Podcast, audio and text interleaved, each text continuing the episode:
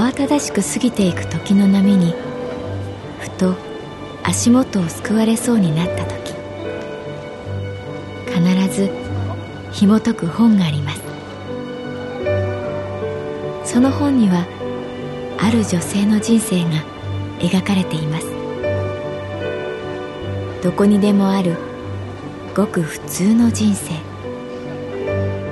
でも本の中の彼女に出会うと心の湖に波紋が幾重にも広がるようにゆっくりと優しい言葉が満ちていきます。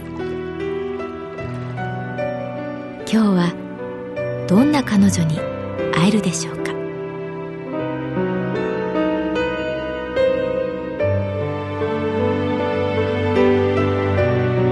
サウンドライブラリー。世界に一つだけの本。朗読は私木村多江がお送りいたします。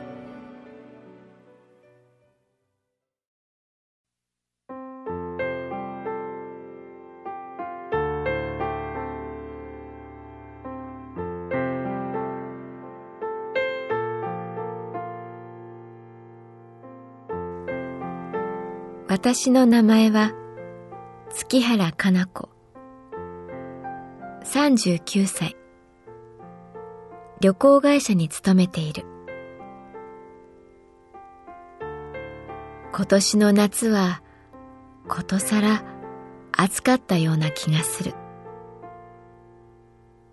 9月の声を聞いても熱気は身の回りから立ち去ろうとしなかった。ムーンとした空気がいつでもどこでも立ち込めていた。そんなある日成美さんから軽井沢のキャンプ場に行きませんか？と誘いのメールが来た。よかったら美香さんも誘ってそう言葉が添えられていた。彼なりのけじめというか流儀というかもしくはためらいというか保険というか。そういえばずいぶん前に付き合ってください。と言われ返事をしないうちに成美さんは入院してしまった。暑さを忘れたい。軽井沢と聞いただけで心が躍った。もちろん成美さんにも会いたかった。いいですけど成美さん本当は月原さんと二人がいいんじゃないかな。美香ちゃんは言った。ああでも一緒に行こうよ。よかったら朝倉さんも誘って。朝倉さんは美香ちゃんが最近付き合い出した彼氏。商社に勤めるいかにも体育会系な男子。えいいんですか？美香ちゃんの目が輝いた。最近彼忙しくてあまり会えていないんです。こうして夏の終わりの避暑地への小旅行が実現した。朝倉さんの車に乗ってたどり着いた高原の風はひんやりと森の香りがした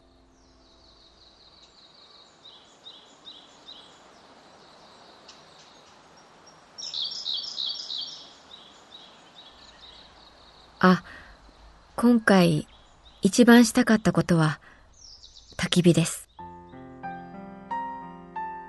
成美さんが言った。焚き火いいですね。朝倉さんがすぐ簡単の声を上げる。夏の終わりに焚き火？美香ちゃんは怪げな顔。そういえば成美さんは最初に会った時焚き火の話をしてくれた合コンで永遠焚き火の話。でもなんだか面白くて聞き入った。このキャンプ場は一年中焚き火をさせてもらえるんです。成美さんは自慢げに言った。何を自慢するかでその人がわかる。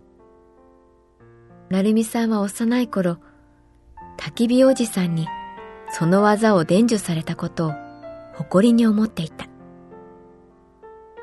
私たちは薪を運んだ。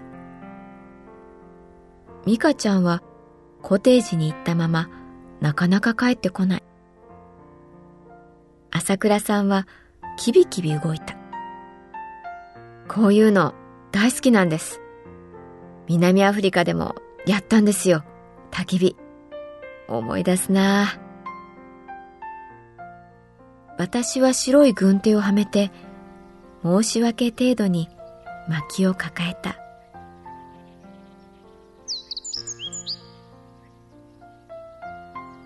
深い緑の匂いと湿った木の香り。どこかで鳥が高く鳴く。成美さんと焚き火ができる日が来るなんて。そう少し冗談めかして言うと本当夢みたいです。と真面目な顔で彼は私を見た。焚き火悲し消えんとすれば育てられ。え？高浜虚子ですよ。いい句だと思いませんか？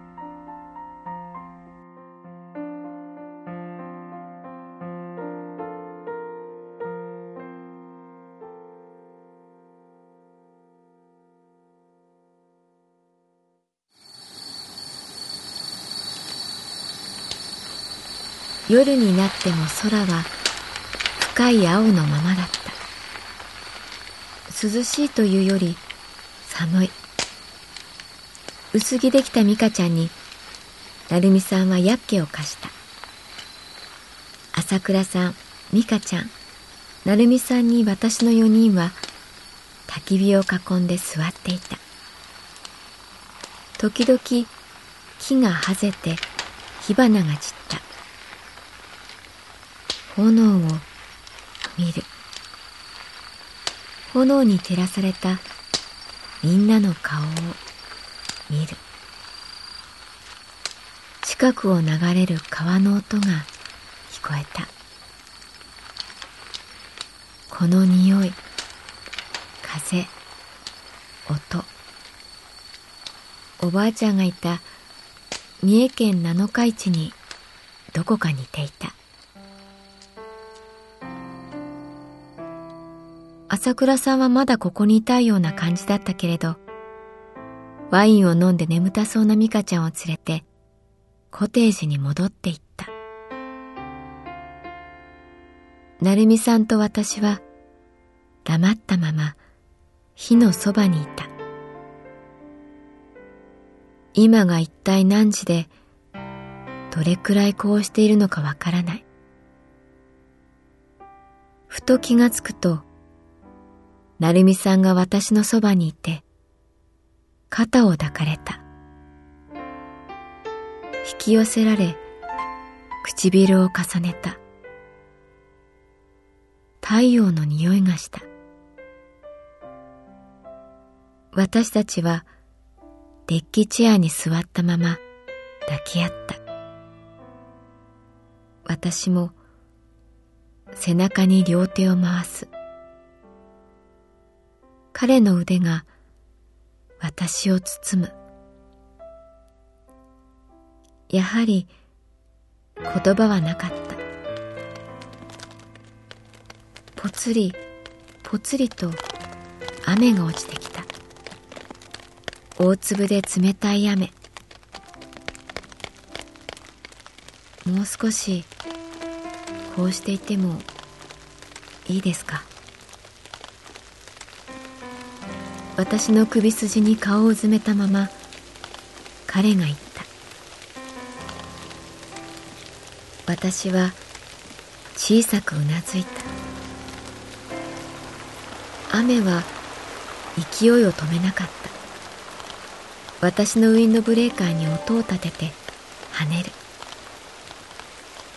森の木々たちも雨に打たれてざわざわと落ち着きをなくす。空気が抜けるような音がして焚き火の火が消えていった。あっという間に私たちはずぶ濡れだった。体を離して顔を見合わせると私たちは笑っ